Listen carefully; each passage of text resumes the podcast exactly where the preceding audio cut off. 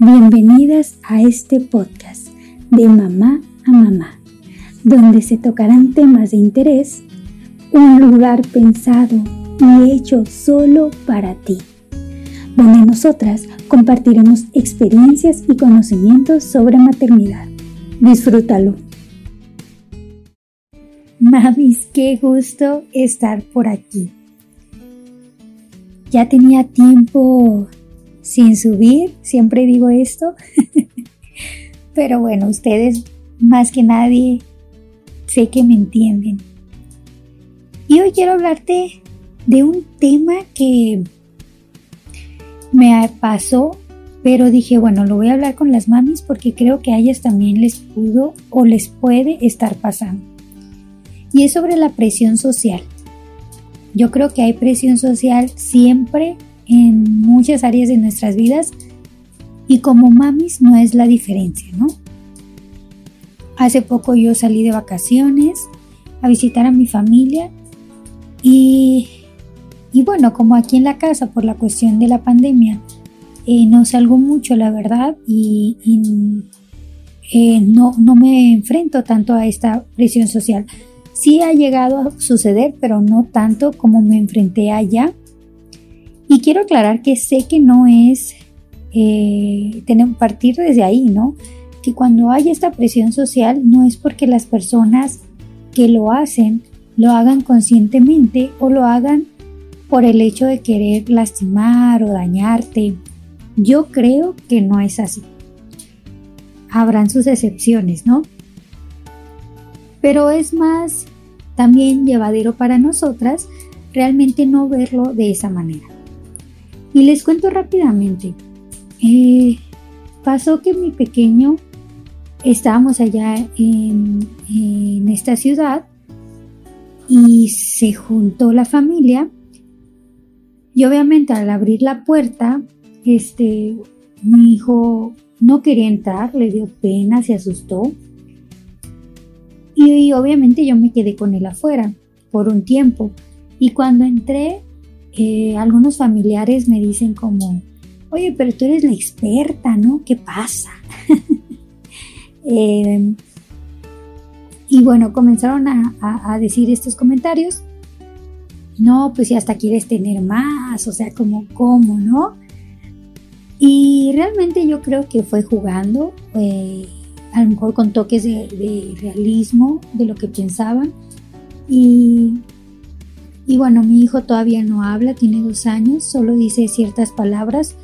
Y también esa cuestión, eh, hubo presión, ¿no? El por qué no hablaba, que si lo estaba, o sea, ¿cómo si yo soy la experta eh, o, leo sobre el, tema y todo esto? Y por qué no ha dejado el pañal, ¿no? También.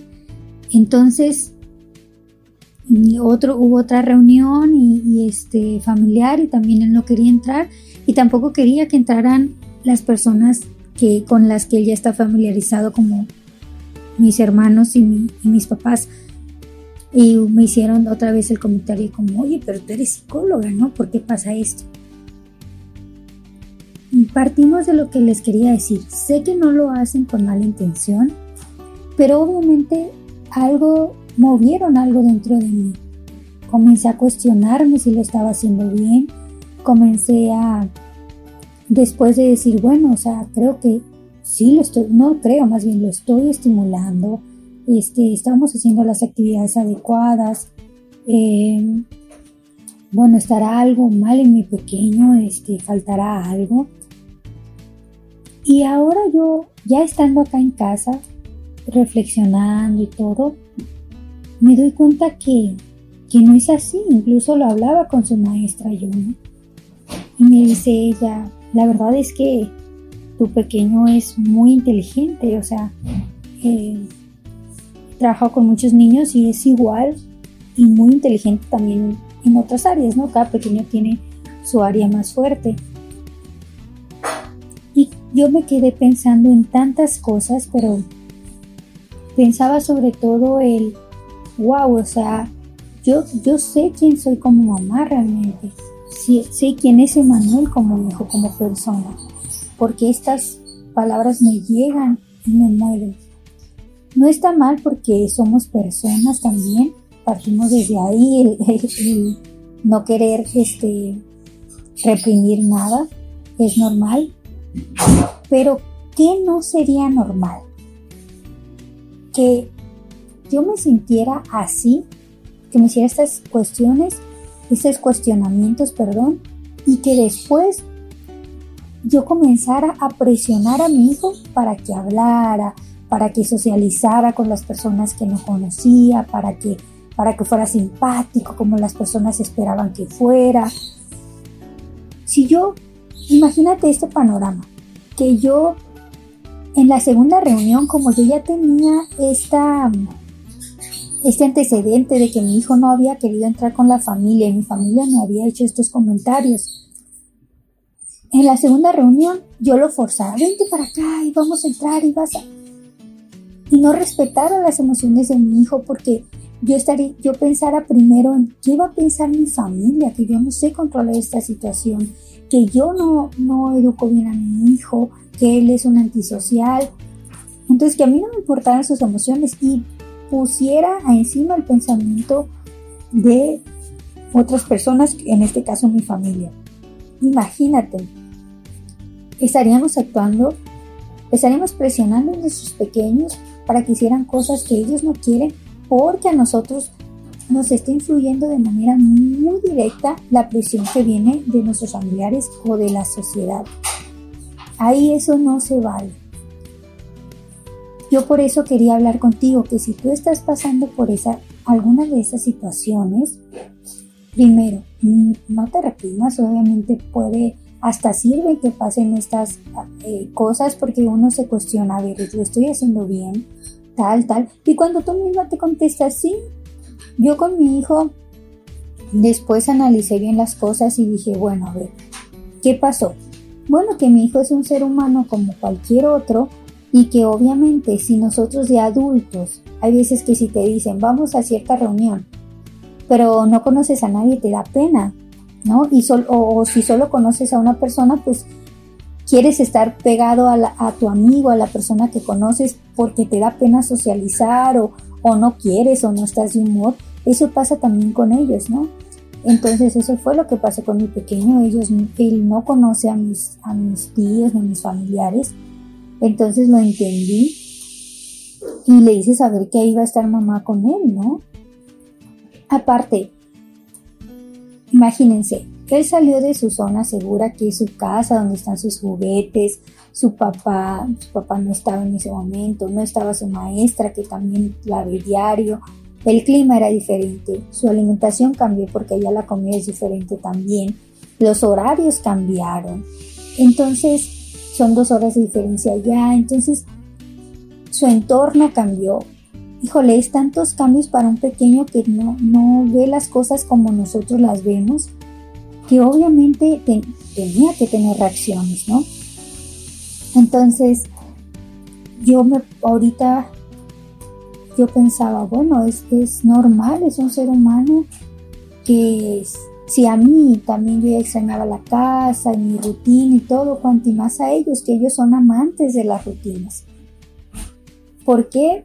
Porque también cuando han venido amigos míos que ellos, él no conoce a casa, él es, obviamente al principio más reservado y en cuestión de minutos, híjole, él está compartiendo sus juguetes y esto, entonces sé que estamos haciendo las cosas bien, en otras no sé, ah, hemos de equivocar como todo, pero Manuel pues es un niño sociable, solo que también hay que ver cuál es la circunstancia, eh, cómo está él, todo influye, ¿no? Y eso quería yo compartir con ustedes, con la cuestión de de los hitos de crecimiento, en este caso el habla de mi pequeño. Yo sé que la niñez que yo tuve es muy diferente a la que él ha tenido. ¿Por qué? Porque nosotros cuando estábamos niños eh, estamos rodeados de tíos, de tías, por ende, pues por primos. Entonces casi siempre nos reuníamos en la casa de la abuela, convivíamos, llegabas y ya sabías que iba a estar un primo, a veces nos llevamos uno o dos años que cuando iban a la primaria por uno, iban por todos, ¿no?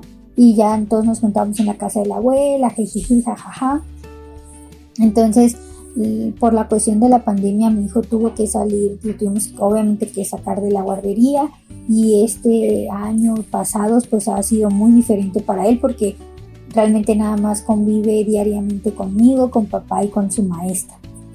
A veces llega a ver fines de semana niños en el parque y esto y el otro, pero es muy aislados los casos, entonces yo no puedo exigirle a él que que hable ya porque yo sé que él no ha convivido tanto con otras personas.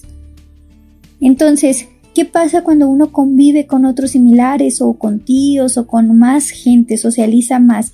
Pues obviamente su este crecimiento, por ejemplo, en el lenguaje, su habilidad, su desarrollo en el lenguaje va a ser más rápido.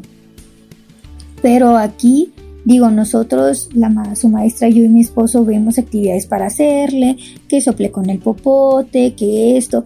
Entonces, claro que hacemos nuestra parte, pero tampoco lo vamos a presionar y obligar para que hable. Con el pañal él ya empieza también, ¿no? A, a, dar señales que ya lo va, lo va a estar dejando y nosotros estamos acompañando eso. ¿Qué voy ahí? Ese es mi caso particular. ¿A qué voy? Que tú tienes que entender que si te topas con casos como el mío, que yo por eso te lo quería compartir, tú tienes como madre que tener la herramienta para poder acompañar a tu hijo en todos, en todo, en todos los aspectos. Y saber y tener conciencia de quién eres tú y quién es tu hijo. ¿Para qué? Porque no te voy a decir que esta presión social se va a acabar y ya no va a existir, siempre va a haber. ¿Ok? Siempre va a haber. Incluso hasta de amigas tuyas, de otras mamis o de lo que veas en las redes sociales. Esa presión siempre va a haber. ¿Qué hay que hacer con ella? Hay que pensar, a ver, que nos ayude a reflexionar y a cuestionarnos si realmente lo estamos haciendo, si estamos haciendo las cosas bien y si hay puntos de mejora, pues quizá lo detectamos gracias a esta presión social y comenzar a trabajar en ello. Pero, ¿qué no puede hacer esta presión social? Que influye en nuestro comportamiento con nuestro pequeño que comenzamos a presionarlo. Por ejemplo, a mí me decían del pañal, no, es verano, ya es para un momento para que deje, le, hagas que él deje el pañal, ponle una truce, que se me... Bueno, métodos de estilos de creencias tradicionales, antiguas, que yo no comparto, está perfecto, pero no va a ser que porque me digan que ya está grande, ya tiene dos años, que tiene que dejar el pañal, yo comience a mi hijo comprarle trucitas como me dicen y que se me y todo para darle gusto a otras personas. No, porque va en contra de lo que yo quiero, en, contra de lo que yo creo y mi esposo también.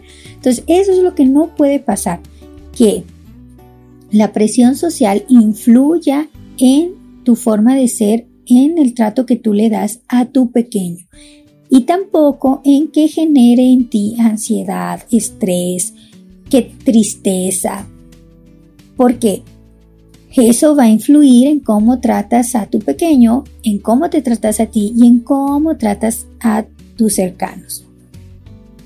Solo quiero decirte que no eres la única, que todas vamos a pasar por presiones sociales, pero que solo tú, tu pareja o los cuidadores primarios de tu pequeño y sobre todo tu pequeño son los que tienen que dar el margen y la pauta de cómo va a ser el estilo de crianza que ustedes quieran.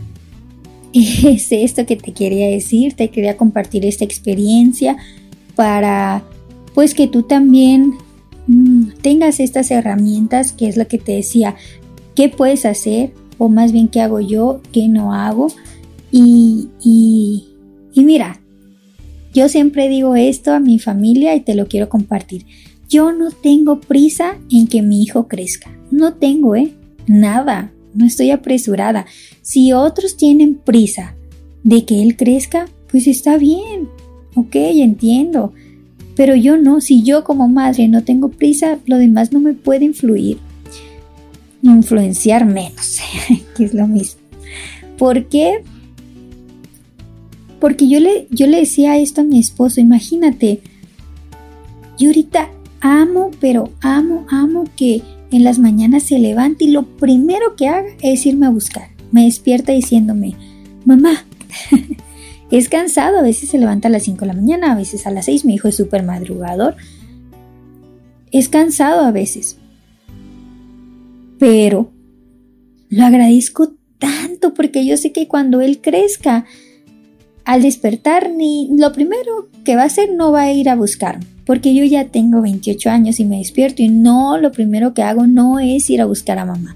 Para dormirme no busco a mamá, porque uno crece, es parte del crecimiento. Entonces yo disfruto tanto que ahorita él muchas cosas quiera buscarme a mí o a veces, oye, yo vivo en un departamento de cinco pisos sin elevador y hay veces que él me pide brazos para subir es cansado, sí, pero amo que los pida porque sé que cuando crezca él ya no me va a pedir.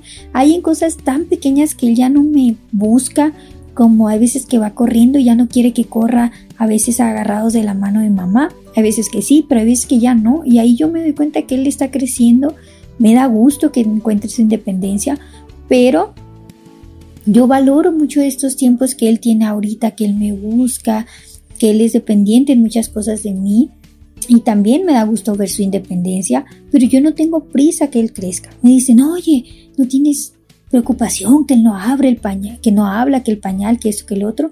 A ver, yo, él ya, Emanuel ya lo han visto especialistas, todo, no tiene problemas de lenguaje, es muy inteligente, no ha hablado por diversas eh, factores, yo estoy, yo estoy consciente de eso.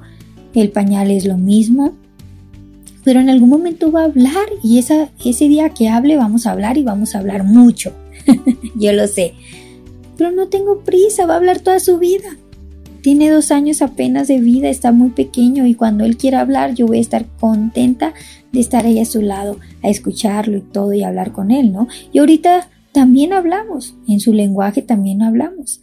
Entonces, eh, no tengan prisas de, de verlos crecer Ustedes como madres saben si ya, sí, claro, si ven focos rojos en su lenguaje, en su, eh, en otras áreas de, de él, de tu pequeño, bueno, ve con el especialista y si te dicen que está todo bien, tranquila.